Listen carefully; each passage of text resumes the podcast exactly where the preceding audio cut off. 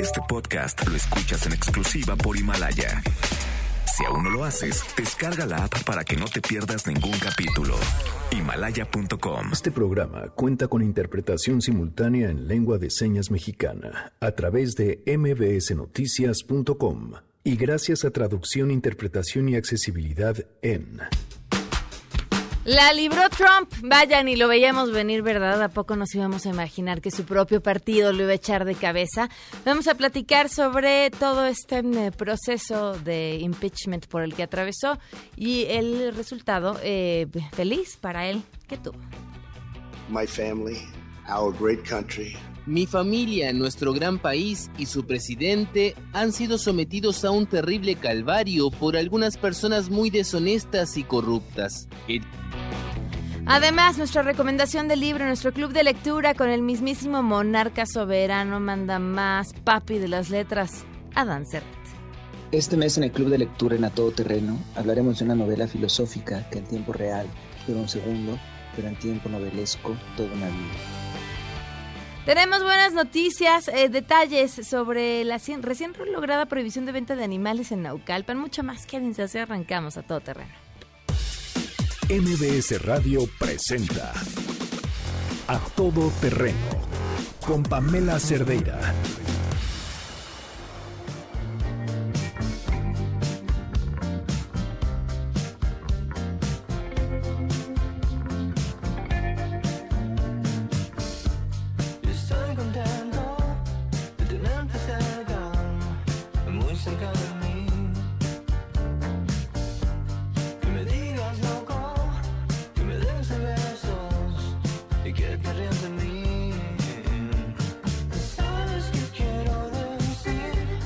Pavel, muy buenas tardes, ¿cómo estás? Hola, buenas tardes Pam. Estamos escuchando a León Larregui con el tema Locos y esperamos que nos manden sus propuestas en arroba Pam Cerdeira para que escuchemos todo, para que pongamos todo lo que quieren escuchar. Ok, muy bien, gracias. Pavel.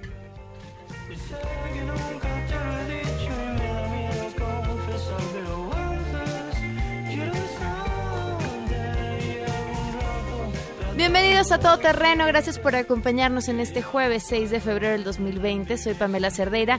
La invitación a que se queden aquí hasta la una de la tarde, el teléfono en cabina 5166-1025, el número de WhatsApp 55 33 32 95 85, todoterreno arroba mbs.com, Twitter, Facebook e Instagram me encuentran como Pam Cerdeira y estoy atenta a sus comentarios. Omar Méndez en la interpretación de lengua de señas lo pueden ver y seguir a través de www.mbsnoticias.com y les recuerdo que en Himalaya pueden descargar los podcasts de este programa, hacer comunidad, platicar, escucharnos a la hora que quieran, en el momento que quieran, en el lugar que quieran, y así podemos ir eh, comunicándonos y platicando y discutiendo todo lo que sucede en este espacio. En otros temas, eh, cinco organizaciones están buscando convertirse en partido político. Pues sí, porque al parecer no tenemos ya suficientes. Ernestina Álvarez, te escuchamos. Muy buenas tardes. Así es, Pamela, buenas tardes para ti, para los amigos del auditorio. Pues hasta el momento son cinco las organizaciones que de forma preliminar han señalado que ya cumplieron con los requisitos que marca la ley para obtener el registro como partido político nacional. De acuerdo con el último reporte de partidos en formación del Instituto Nacional Electoral, estas organizaciones son Grupo Social Promotor, una versión de la extinta Nueva Alianza, redes sociales progresistas dirigido por el yerno de Loester Gordillo, Encuentro Solidario que tiene la base política del desaparecido PES, México Libre de Margarita Zaval y Felipe Calderón y Fuerza Social por México ligada al senador suplente Pedro Aces, quienes pues señalan que ya cumplieron con los requisitos. Sin embargo, desde el Instituto Nacional Electoral aclararon que en este momento la organización que afirma que ya cumplió con estos requisitos para obtener el registro como partido político nacional le está mintiendo a la ciudadanía ya está promoviendo simplemente una noticia falsa porque aún falta que el INE coteje y apruebe que cumplen con los 233 mil 945 eh, afiliados y que las asambleas que realizaron tuvieron quórum. Tras la sesión del Consejo General del INE, el consejero presidente Lorenzo Córdoba señaló que va a ser precisamente hasta junio próximo cuando determinen que estas organizaciones realmente cumplieran con estos requisitos y señaló que por la historia de la conformación de nuevos partidos pues cerca del 17% de los afiliados que dicen tener, pues simplemente se caen porque se trata de afiliados a otros partidos o afiliados duplicados entre las mismas organizaciones. Por ello, pues pidió a estas organizaciones no mentir y esperar hasta junio próximo para saber cuáles realmente tienen viabilidad como partido político nacional. Ya me iba yo a seguir. No mentir, no robar, no. Oye, además, a ver, este, no hay una sola de estas organizaciones, una que no esté ligado a un personaje que ya está en la política o ha estado en la política o haya tenido otro partido. Así es, la mayoría pues son, eh, se están reciclando porque pertenecieron a otros partidos, ya sea al PAN en su momento, al PRD o incluso el Partido de Encuentro Social, quien pues acaba de perder el registro justamente en la elección federal de 2018. Ni hablar. Muchísimas gracias. Muy buenas tardes, Ernestina. Buenas tardes. Tenemos buenas noticias.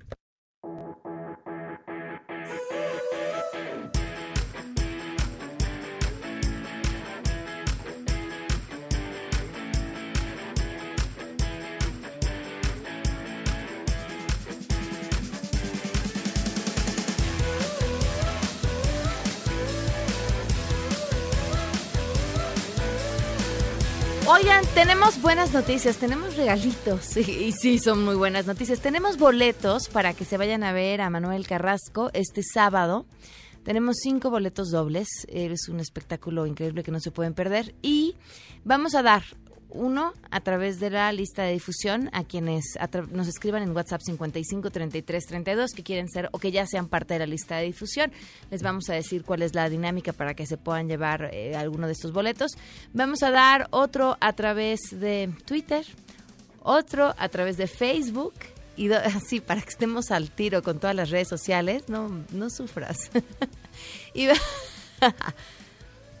ok. Ah, va, Twitter y Facebook, ahí va, está fácil.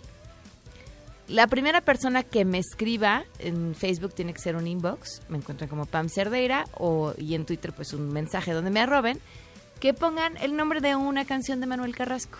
Ahí está, sencillísimo. Y por teléfono nos quedan dos, entonces las primeras dos personas que llamen al 5166105 y nos digan el nombre de una canción de Manuel Carrasco, va a ir a la lista de difusión lo mismo, que ya sean parte de la lista y que nos digan el nombre de una canción, la primera persona que nos escriba. Y ya, con eso están para llevarse estos cinco boletos para este espectáculo que se va a llevar a cabo este sábado. Vamos a una pausa y continuamos a todo terreno. Regresamos a todo terreno. Este podcast lo escuchas en exclusiva por Himalaya. A todo terreno con Pamela Cerdeira.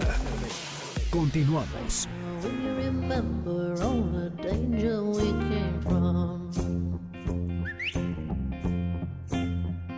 Burning like embers, falling tender, longing for the days of no surrender years ago. And will you know?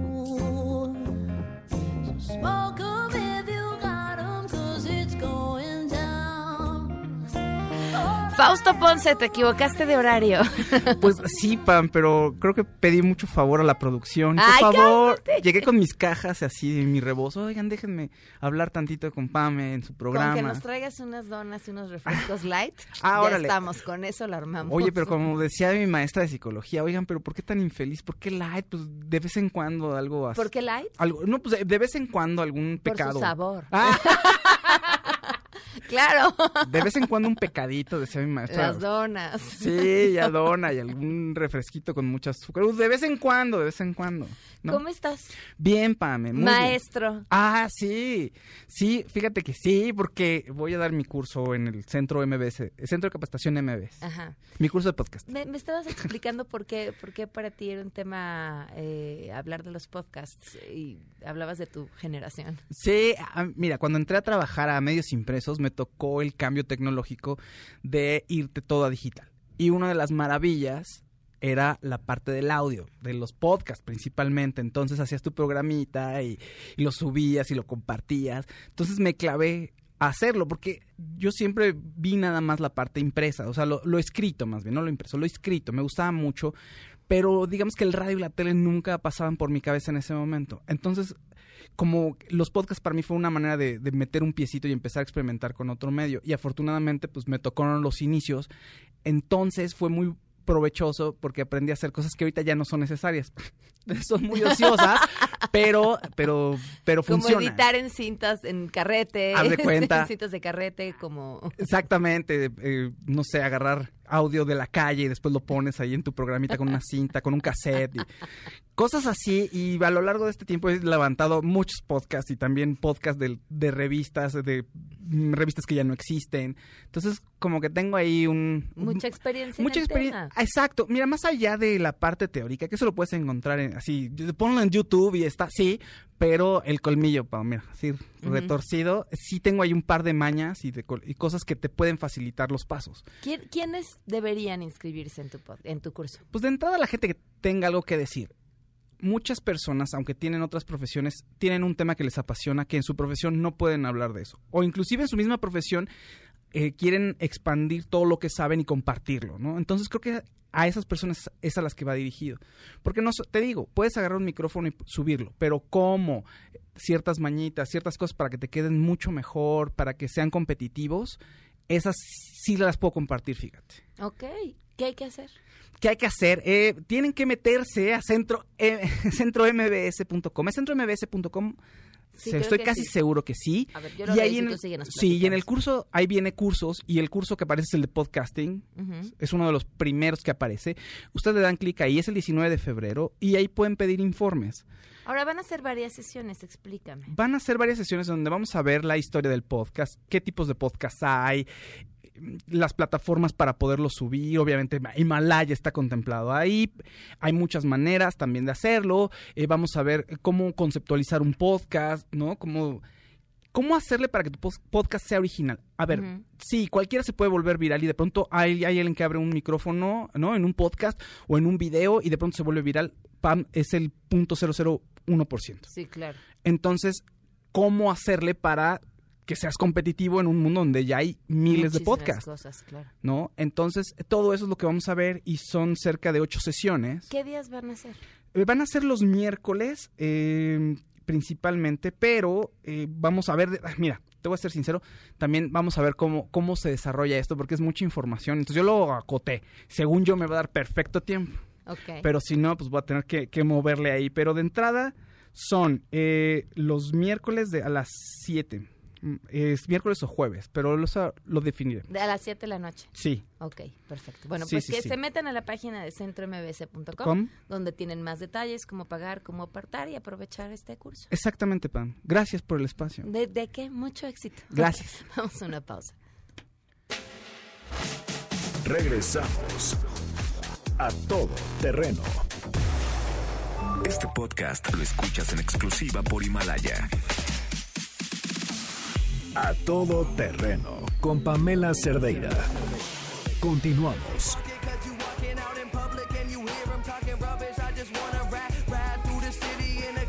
12 con 19, continuamos a todo terreno. Platicábamos el día de ayer sobre el asunto de la violencia en las escuelas y no es un tema nuevo, es un tema que también eh, volvió a ser eh, tema después de los casos recientes de chavos que van a las escuelas con armas y las historias que ya no sabemos. Pero hay información interesante en, en, en este tema. Nora Bucio, te escuchamos. Muy buenas tardes, Nora. Pamela, te saludo con gusto y de la misma forma al auditorio. Y Como bien lo comentas, estudiantes de psicología de universidades públicas realizarán su servicio social en escuelas de nivel básico del país con el fin de prevenir y atender las causas de la violencia entre menores estudiantes. Si me lo permites, escuchamos al secretario de Educación Pública, Esteban Moctezuma Barragán. parte del sector educativo le debe su educación precisamente al país y al propio sector. Entonces hemos estado hablando con los rectores para que el servicio social pueda hacerse en las escuelas y que se le canalice de una manera muy directa a los egresados su servicio social hacia el apoyo y la ayuda a las escuelas y hemos recibido una magnífica impresión y en unas semanas se va a dar a conocer este programa para apoyo a las escuelas. El secretario de Educación, Esteban Moctezuma, explicó que ante los recientes hechos de violencia registrados en escuelas como la de Torreón, Coahuila, donde un estudiante de 11 años disparó contra su maestra, compañeros y posteriormente se suicidó, se analizó la posibilidad de integrar especialistas y se analizaron diferentes opciones. El número mínimo de psicólogos requeridos a nivel nacional, Pamela, sería de 200 mil, pero como, como, económicamente no es viable, se consideró la opción de que sean itinerantes. Por esta causa se estableció contacto con rectores de universidades públicas del país para que los estudiantes que deben su educación gratuita al pueblo, según el secretario, realicen su servicio social en escuelas públicas. El proyecto será presentado en las próximas semanas de manera formal por la Secretaría de Educación Pública para que estos se integren a partir del próximo ciclo escolar. Pamela, la información. Muchísimas gracias, muy buenas tardes. Buenas tardes. Nada más eh, eh, quiero eh, regresar un poco a esta frase que, que, no es una frase de, Nora, era una frase del secretario de Educación Pública, creo, pero que, que deban su educación al pueblo. O sea, pues la educación pública se paga de los impuestos que todos pagamos. Yo no sé ustedes, yo no siento que a mí nadie me deba nada. Yo hice un juramento ante Dios bastante trascendental. Sabía desde el comienzo que la tarea de juzgar un presidente, el líder de mi propio partido, sería la decisión más difícil que he enfrentado. No estaba equivocado. La gran pregunta que la Constitución le hace a los senadores es si el presidente hizo algo muy extremo y atroz que llega al nivel de crimen y delito menor. Sí, así fue. Yes, he did. Él abusó de su presidencia y sus seguidores. ¿Alguien cree seriamente que yo podría permitir estas consecuencias ignorando la convicción que el juramento ante Dios requiere de mí? Estamos escuchando a Mitt Romney, el único republicano que votó en contra de Donald Trump en uno de los dos cargos que se hacía en este juicio para destituirlo de la presidencia, que desde un inicio se sabía que iba a salir pues bien librado simplemente justo por la cantidad de, republicanos en el Senado. Nos acompaña Fausto Pretelín en la línea. Fausto, ¿cómo estás? Muy buenas tardes. Hola Pamela, muy bien. ¿Y tú? Muy bien. Pues eh, no sé, eh, no sorprendida porque creo que nadie lo está, pero eh, creo que llama la atención muchas cosas de, híjole, del, comportamiento de Trump, de cómo se define más como personaje, pero también creo la gran sorpresa que da Mitt Romney y, cómo vemos en las reacciones a su decisión muchas cosas que aquí también estamos viviendo. Bueno, o sea, ¿ves? Te dije mucho. Mucho, sí, sí, sí, no, ya veo, ya editorializaste. ok, ya gracias por tu opinión, Fausto, un gusto platicar contigo. buenas tardes, hasta pronto. no, cuéntame, ¿tú qué piensas? no, bueno, mira, sí, como tú bien dices, no sorprende la conclusión de este juicio político de seis meses, que en realidad, eh, como ya habíamos platicado en este espacio, el tema de los escándalos es un entorno, un ambiente que muy, asimilables a lo que es la figura de Donald Trump, no es eh, ajeno a ese tipo de, eventos y creo que terminó por catapultarlo ah, directamente hacia la reelección del próximo mes de noviembre. Eh, si bien es cierto que hace cuatro años, eh, cuando estaba en la campaña electoral, pues sí generaba hasta burla, en el sentido de que es un personaje totalmente heterodoxo, fuera de lo que es la política, un outsider, es un personaje más del show político que de la política de Washington. Eh, cuatro años después creo que eso ya lo tenemos que asimilar y parece ser que sí, porque en realidad cuando el martes en la noche dio su informe sobre la Unión, eh, me parece que, que la imagen más representativa fue eh, cuando culmina y cuando eh, Nancy Pelosi pues rompe el informe en una especie de desesperación de, de que ya no aguanta no la polarización y sobre todo no aguanta este personaje que pues ha denigrado a la política de Estados Unidos eh, en el exterior y también en el interior. Sin embargo, bueno, eh, habla de que hay un país como Estados Unidos muy diverso, que el 49% de los ciudadanos están firmes con Donald Trump en los últimos días, particularmente por el tema de la economía. Entonces, pues ya nos hemos acostumbrado, Pamela, y vendrá quizás otros cuatro años más. Qué impresionante eh, voltear a ver igual las cifras sobre la mm, aceptación de Trump eh, después de todo esto que creo que viene a confirmar el tema de que hablen eh, mal o bien de ti, pero, pero que hablen. Ha sido el, fundamento de su éxito, la constante presencia en medios por las razones que sean. Sí, mantiene una interacción diaria con la sociedad estadounidense a través de Twitter es un personaje eh, anómalo desde el punto de vista de que una persona pues más de 70 años quizás no está tan avesada para utilizar las redes sociales como lo está él, eh, no es tan fácil y eh, al mismo tiempo pues está cruzando o, tendiendo un puente directo entre la sociedad con él, eh, una sociedad que cada vez menos cree en la política, una sociedad que también ve a, Biden, por ejemplo, un personaje lleno de conflictos de interés, a eh, Hillary Clinton como una un personaje también eh, pues con luces y sombras.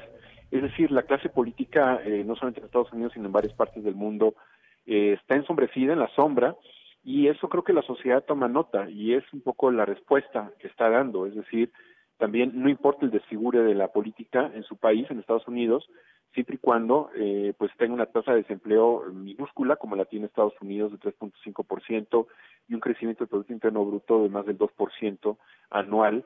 Eh, creo que esas cifras económicas pues son una base muy sólida para que el presidente se ponga a hacer un show, ¿no? Ahora, si volteamos a ver la, los personajes con esta misma forma mm, o estilo de gobernar en distintas partes del mundo, porque no es algo exclusivo de Estados Unidos, ¿qué te dice a ti de, de los electores, de la gente, del momento socialmente histórico que se está viviendo? Pues eh, habla un poco de mm, quizás del, de varios aspectos. Uno, de la, un poco lo que te decía, la desconfianza que tiene sobre la clase política. Segundo, pues eh, a través de las redes sociales nos hemos dado cuenta que hacen las veces como un espejo cerebral en donde vemos a una sociedad muy polarizada, muy dañada, algunos o bastantes, eh, que agreden eh, verbalmente, y creo que es una sociedad descompuesta, no significa que sea eh, un hito histórico.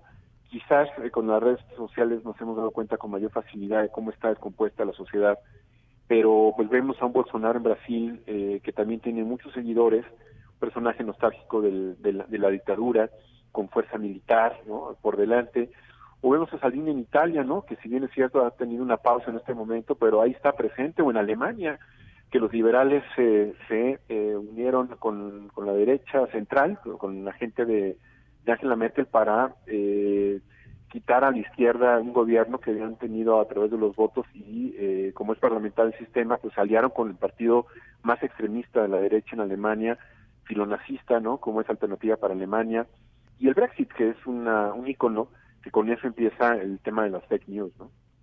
Híjole, ¿qué, qué historias las que nos está eh, tocando ver? Eh, bueno, decir sí, interesante como si fuera maldición. Son historias complicadas, difíciles.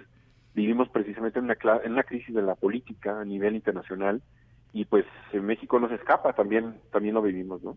¿Crees que entonces Trump haya salido fortalecido de todo este juicio? Totalmente. Totalmente hace un año, en, no sé si en febrero o marzo, Nancy Pelosi, en una entrevista que le dio a Washington Post, dijo que no le gustaría llevar a Donald Trump a un juicio político, salvo en casos extremos. Un año después lo lleva eh, en una serie de, de, eventos que pueden ser matizados, pueden ser reflexionados, eh, pero en realidad los abogados de Trump dijeron, no, bueno, pues él siempre estuvo defendiendo a la nación y como un político tiene derecho a buscar la reelección. Eh, con esos argumentos prácticamente tumbaron las, eh, las acusaciones y sobre todo con los 53 senadores republicanos que cerraron filas con el presidente. Y en ese sentido creo que sí, lo catapulta y sobre todo que algo que debe preocupar a los demócratas es que no tienen aún eh, perfilado a un personaje sea hombre o mujer eh, atractivo para que de alguna manera pueda ganar a, Trump en las elecciones y vemos a dos personajes como Biden y como Sanders que ya repiten después de cuatro años la intención de, de, de buscar la candidatura demócrata y creo que son personajes que ya de alguna manera están muy anquilosados y que de alguna manera están rebasados por la realidad. ¿Qué representa esto y la posible reelección de Donald Trump para México? Bueno, es un dolor de cabeza seguramente para México y para el mundo, eh, porque de alguna forma los altibajos, los, es un personaje bipolar y que de alguna manera, más que bipolar, Trump encuentra en México pues un argumento importante para sus campañas políticas, para eh, señalar un enemigo orwelliano, no es decir, externo a Estados Unidos, eh, de manera frecuente. Y qué mejor para eh, el tema de la sociedad, la migración, la gente de los centroamericanos pobres que huyen de las guerras internas, de la violencia, de la Mara. Yo creo que ese es un argumento que va a seguir utilizando Donald Trump. Yo creo que entonces pues para México es un dolor- será un dolor de cabeza. Híjole. Bueno, pues Fausto, muchas gracias por habernos acompañado. Espero que no sea tan pesimista. Te mando un abrazo. Ya ves, Hasta te hubieras pronto. quedado con mi opinión y ya. Sí, exactamente. Muchas gracias. Muy buenas tardes. Fausto Pretelina, quien además pueden leer en El Economista y justamente el día de hoy escribe sobre Donald Trump. Vamos a una pausa. Regresamos a todo terreno. Este podcast lo escuchas en exclusiva por Himalaya. A todo terreno con Pamela Cerdeira. Continuamos. Adán Serret. Líder, gurú, presidente, Tlatuani. El mero mero del club de lectura de A Todo Terreno.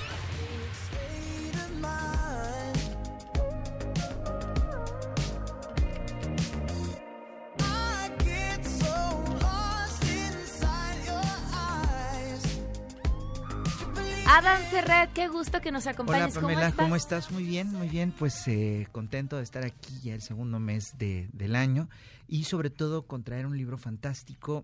En esta ocasión vamos a hablar de una novela de un filósofo, eh, de un escritor, también un novelista eh, mexicano que se llama L.M. Oliveira. Pero no solo vamos a hablar de esta novela, sino también de lo que significa la reescritura y el trabajo de, de hacer un libro y sobre todo de rehacer un libro. Eh, las novelas, eh, lo dice Mario Vargas Llosa, lo dicen muchos de los grandes autores, no dependen tanto del talento, sino del el afán, de la persistencia, del aprendizaje, del combate a uno mismo, de luchar contra las cosas que pensábamos que estaban bien y decir, bueno, aceptar que algunas cosas funcionaban, otras no. También de, yo creo, en algún momento, en algún sentido, de ser terco, ¿no? De decir, tengo que hacerlo, sí o no. Y así, eh, esta colección en específico de Dharma Books, Books, que es una editorial preciosa, una editorial muy joven, mexicana, saca una colección que se llama Combate a 10 y de alguna forma reta, pienso yo, a, algunos escritores a decir, bueno, escribiste una novela y después de 10 años enfréntete a ella y vuelve a escribirla o obsérvala, eh, digamos, haz un frente a frente y a ver qué sucede. Así, eh, L.M. Oliveira, con la primera novela que él había eh, publicado, que se llama Bloody Mary, eh, vuelve a ella con lo que le habían dicho eh, muchos de sus amigos, con lo que él mismo había madurado escri- escribiendo otros libros y decide así reescribirla. Al final, justamente como es una especie de subtítulo de este libro que me gusta mucho, Las Buenas Costumbres, eh, y un ensayo sobre la reescritura de Bloody Mary, él habla de justamente cómo fue este proceso para quien quiere escribir. Creo que es un texto eh, increíble en el sentido de que te enfrentas a ti mismo si sucede esto que es horrible para cualquiera que haya intentado escribir o crear algo, que es Sí, decir... ¿Cuánto te llevas en hacer una novela? Y, y que debe ser un proceso, supongo, emocional, eh, físico, brutal, y que lleguen y te digan, ay, vuélvelo a escribir. Sí, porque ¿Por? es terrible porque yo creo que es peor que mostrarte desnudo escribir. Eh, te- no hay peor desnudez, peor estado de vulnerabilidad que mostrar algo que en tu momento más álgido de inspiración, tu momento más privado, de aquello que pienses que es arte, de repente te dicen que no lo es ni remotamente y que tienes que volver a hacerlo.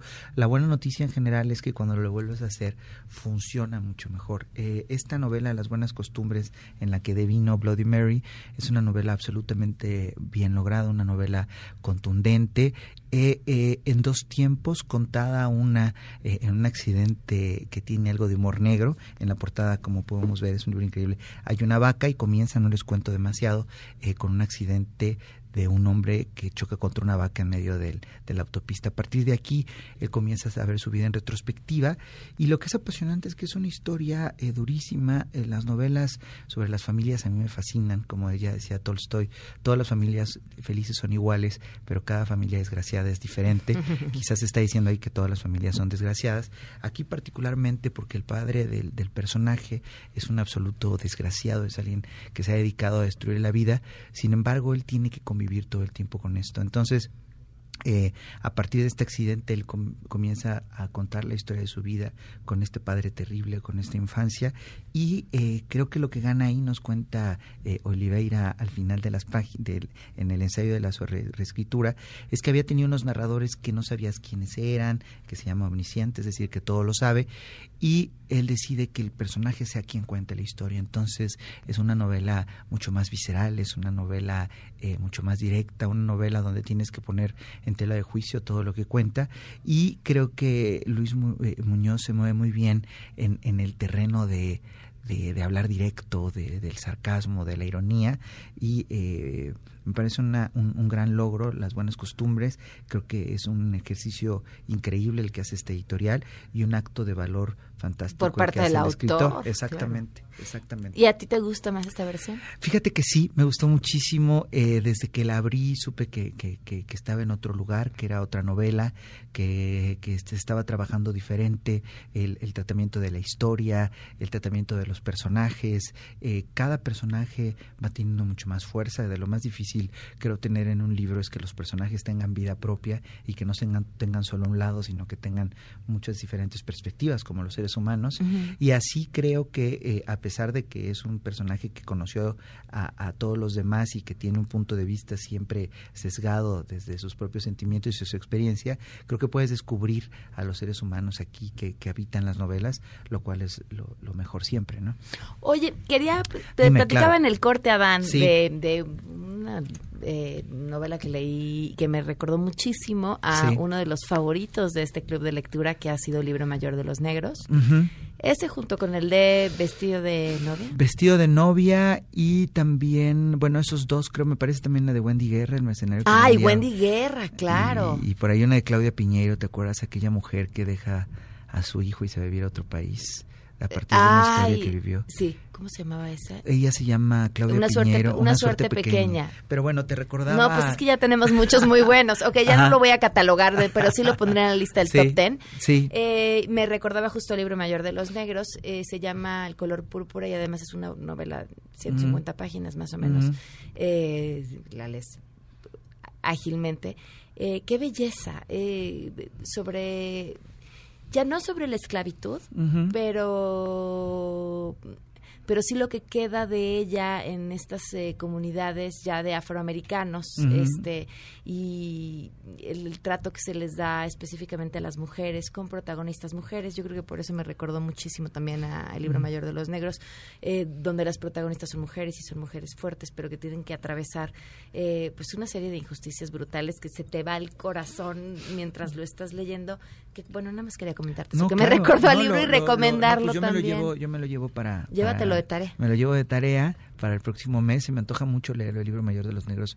Me encanta y bueno, sí, siempre todos estos temas del, del apartheid, como de una forma no tácita, sino absolutamente cínica, eh, eran tratados los seres humanos, en específico las mujeres, de una forma diferente a un grado no humano, ¿no? Eh, a un grado que diríamos que animal, ¿no? Fíjate que cuando la gente habla ah, o, discu- o decide discutir, por ejemplo, sobre temas de derechos y si a la comunidad LGBTI deberían de darles o no los mismos derechos, yo me parece que la percepción o la, la noción más cercana de que pensar que alguien deba o no tener los mismos derechos de otra persona por la razón que sea es eso, o sea, hoy como nos parece absurdo la esclavitud, este, porque hoy sí diríamos todos, ah, es absurdo, Claro. en su momento hubo quienes usaban argumentos desde económicos hasta religiosos para defenderla y cómo hoy no podemos ver el error en el que estamos cuando pensamos que alguien debe o no tener menos derechos simplemente por quién es, o sea, teniendo ese ejemplo de verdad tan cercano.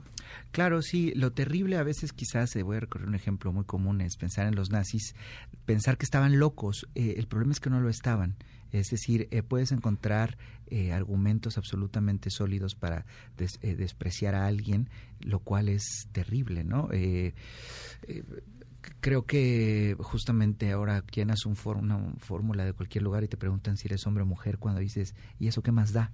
¿No? Eh, eh, cualquier ser humano, no importa la elección que tenga, eh, y que se discutan sus derechos, creo que es algo absolutamente grave, ¿no? Que se ponga a discusión si alguien debe tener los mismos derechos que otra persona, una persona que la otra, ya desde ahí estamos en un problema horrible, ¿no? Fíjate que ahorita que mencionabas justo a los nazis, hay una cita que dice más o menos así como lo peor que podemos pensar es que no estaban pensando. Eh, Claro. hay que entender qué es lo que estaban pensando para que eso no se vuelva a repetir. Sí, la descalificación como locos, como tontos, como desconsiderados de alguien que ejerce el racismo, creo que es terrible porque estás olvidando el, grado más, más duro. O sea, por terrible que sea aceptarlo y por terrible que sea entablar un diálogo con ese tipo de, de personas, digamos, o con ese tipo de juicios, creo que sí tienes que marcar una posición en donde descubrir cuál es su argumento justamente para a partir de ahí eh, Desarmar. desarmarlo, exacto. Pues ahí está la recomendación de este Un libro mes. increíble, la verdad. eh, Las buenas costumbres es un libro. eh, Luis, Luis Muñoz, como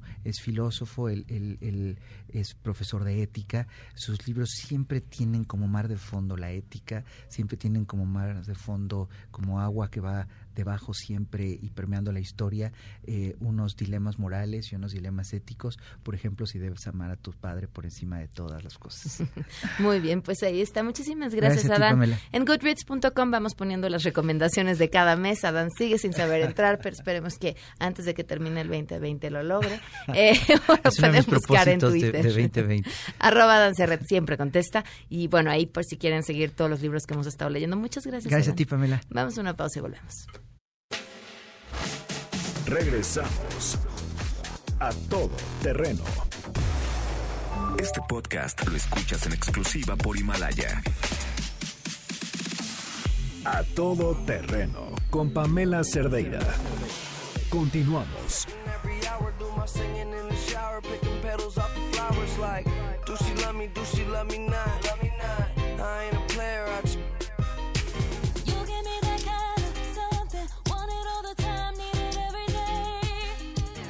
Fíjense, este tema del que vamos a platicar ahorita es muy interesante, sobre todo porque creo que hay mucha polémica alrededor nuestra cultura sobre la venta de animales. Cuando mm, platicábamos aquí justo en este mismo espacio hace algunos años con la gente que tiene una de las tiendas más conocidas en la que venden eh, mascotas, nos decían que mm, el tema es que si ellos les prohibían vender a los animales, estos animales igual se iban a seguir vendiendo en mercados, en tianguis, y que ellos sí no tenían la serie de controles a los que ellos estaban obligados. Y esa era su defensa sobre el tema, mientras hay quienes están contra de la venta de estos animales, simplemente por un asunto pues más relacionado con la ética. Muchos de los animales que vemos en la calle son animales que en algún momento fueron comprados en alguno u otro lugar y terminan siendo abandonados por las familias porque simplemente se dan cuenta que el cuidado de un animal pues implica una responsabilidad que está relacionada con el dinero y que está relacionada con el tiempo y que no la pueden llevar a cabo y entonces van y los abandonas. Los abandonan, perdón. Han tomado una decisión interesantísima en Naucalpan y le agradezco enormemente a la regidora Angélica del Valle que nos acompaña vía telefónica. Gracias por acompañarnos. Muy buenas tardes. Muy buenas tardes, estimada Pamela. Agradezco la oportunidad de tu espacio y te mando un saludo a ti y a todo tu auditorio. Cuéntanos, ¿qué fue lo que lograron? Mira, te cuento, logramos hacer historia aquí en Naucalpan al modificar el bando municipal. El bando municipal de Naucalpan es el instrumento jurídico de mayor rango en el municipio.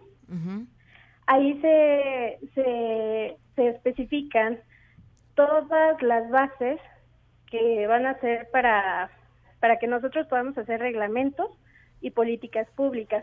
En el, nosotros reformamos el artículo 63 del bando, en donde se establece que queda prohibida la venta de animales vivos, sin excepción, en vía pública y lugares de uso común, a través de puestos fijos, semifijos, al aire libre, ambulantes, sobre ruedas, tianguis, mercados y centros comerciales.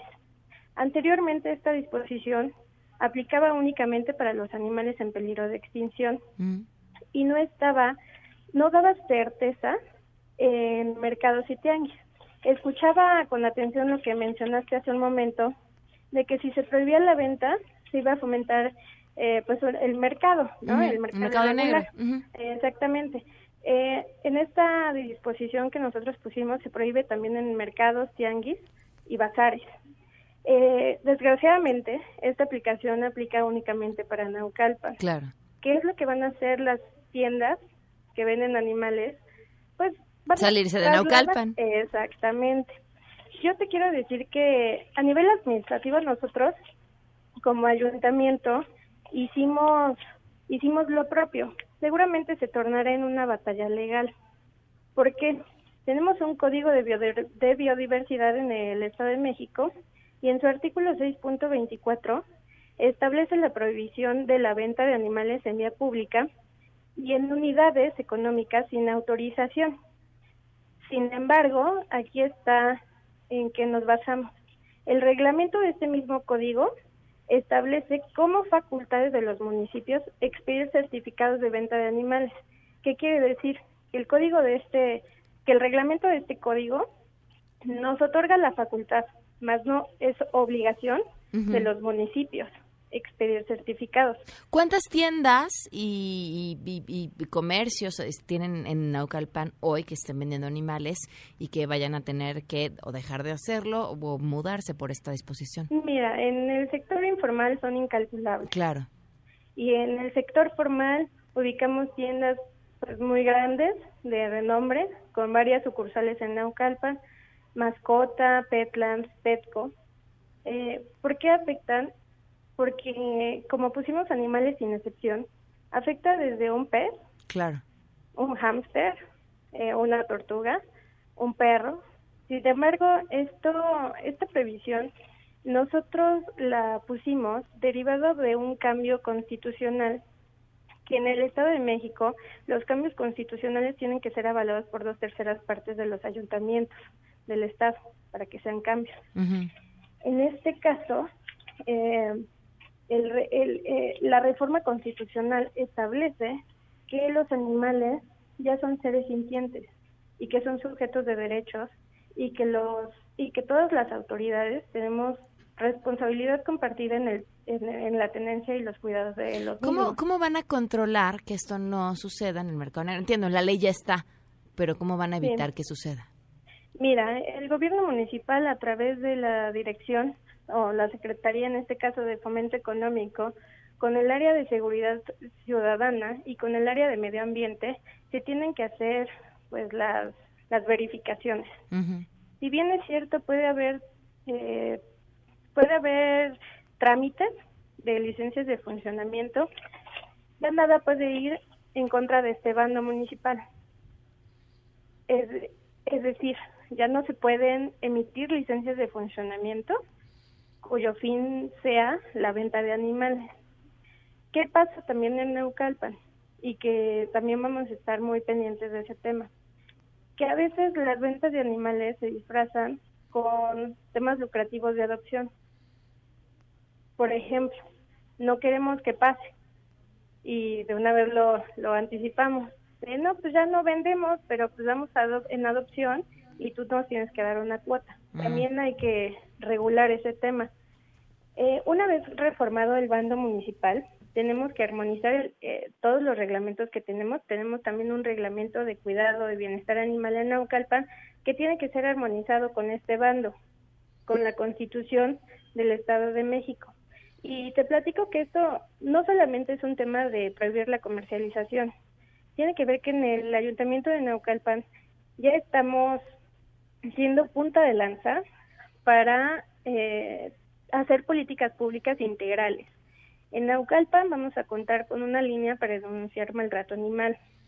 El ex antirrábico de Naucalpan pasa a ser un centro de transferencia como, como, en, el, como en la Ciudad de México, en el metro. Todos los animalitos que recuperan del metro son pues las asociaciones y organizaciones de la sociedad civil participan con el gobierno para que haya una transferencia en la adopción. O sea, nosotros no vamos a hacer un centro de adopción, no tenemos tanto lugar, pero sí vamos a coadyuvar y colaborar con las asociaciones que, que nos pueden ayudar en este tema. Y otra otra cuestión muy importante es que el municipio ya nosotros nos obligamos a que todo animalito que entra al centro de, de transferencia, al centro de bienestar animal en Naucalpan, ya vacunado y esterilizado, para fomentar una adopción responsable. Además, vamos a dar seguimiento del ingreso y del egreso de los animalitos. Angélica, dime, este, dime. a mí lo que me gustaría es eh, retomar este tema en algunos meses para conocer cuáles han sido los resultados. Creo que eso es lo que va a ser más interesante para ver si esta Claro. medida termina replicándose en, en otros lugares. Te agradezco mucho que nos hayas tomado la llamada. Mu- muchísimas gracias a ti y estoy pendiente para cualquier comentario. Claro, muchísimas Muchas gracias. gracias, Pamela. Muy buenas Gracias tardes. Angélica del Valle, regidora en Naucalpan. Y ahora sí nos acompaña Sofía Ramírez. ¿Cómo estás, Sofía? Muy buenas tardes. Bien, buenas tardes a ti y al auditorio, Pamela. Muy contenta de estar con ustedes en estos últimos tres minutitos para Oye. platicar sobre eh, pues esta, esta iniciativa que después eh, el- la propia fiscalía se les dijo que realmente no, que era, era solamente estaban tanteando las aguas. Hace unos días el fiscal general de la República, Gertz Manero, dijo ante la Comisión de Igualdad en la Cámara de Diputados, cuya presidenta es Wendy Briceño, que eh, quería proponer la eliminación del feminicidio como un delito del Código Penal Federal y, por lo tanto, la, desaparición, digamos, en los códigos penales locales. El argumento es que pues, probar feminicidio siempre es bien complicado, ¿ah? Es bien complicado decir que eh, la persona que mató a la mujer en razón de género porque eran pareja, porque tenía mutilaciones, porque había huellas de violencia sexual, porque no era la primera vez, etcétera. Vaya, hay una serie de características que el Ministerio Público, el investigador, el, el policía ministerial, digamos, eh, y el policía que, que llega y hace como, como el acordonamiento de la zona, tendrían que ir cuidando y documentando. Y entiendo que puede ser de repente complejo, ¿no? Eh, retrasa mucho eh, las investigaciones y demás. Pero entonces tenemos casos eh, donde el feminicidio está a todas luces ahí Claro. y como y como la cadena de revisión no hizo su trabajo, eh, pues es difícil comprobar que es un feminicidio. Sin embargo, el Código Penal Federal y los locales marcan que cuando no se puede acreditar que el homicidio de la mujer fue en razón de género, digamos, por ser mujer, en esos casos debiera investigarse como homicidio. Mañana o cuando tengan chance seguimos platicando. En resumen, no queremos eh, eh, eliminar la huella de la violencia contra las mujeres al eliminar el, el delito de feminicidio.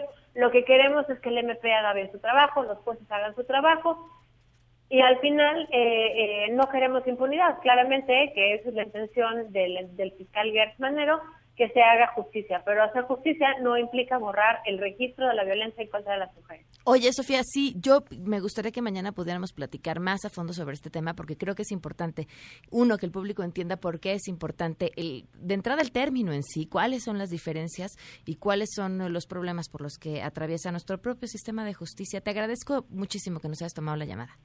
No, hombre, un abrazo a ti y a todos. Gracias. Gracias, Sofía. Muy buenas tardes, Sofía Ramírez. Sheila, ¿qué se está cocinando esta tarde? Hola Pam, buenas tardes a ti y a todo el auditorio. Pues hace unos minutos concluyó la reunión que tuvo el presidente López Obrador con los coordinadores parlamentarios de los diputados ahí en Palacio Nacional y pues parece que se dio una reunión muy tersa, de buen ánimo. Eh, expresaron ambos voluntad por realizar incluso reuniones periódicas, lo cual es muy bueno, ¿no? Un avance importante. Y ahora también se desarrolla ahí en Palacio Nacional otra reunión del presidente con los papás de los normalistas desaparecidos de Ayotzinapa. Recordemos que recientemente la Comisión Nacional de Derechos eh, Humanos eliminó la oficina que atendía específicamente este tema. Entonces estaremos pendientes de los resultados. Muy bien, gracias, Sheila. Nos vamos, se quedan en mesa para todos. MBS Radio presentó A Todo Terreno con Pamela Cerdeira, donde la noticia eres tú. Este podcast lo escuchas en exclusiva por Himalaya. Si aún no lo haces, descarga la app para que no te pierdas ningún capítulo. Himalaya.com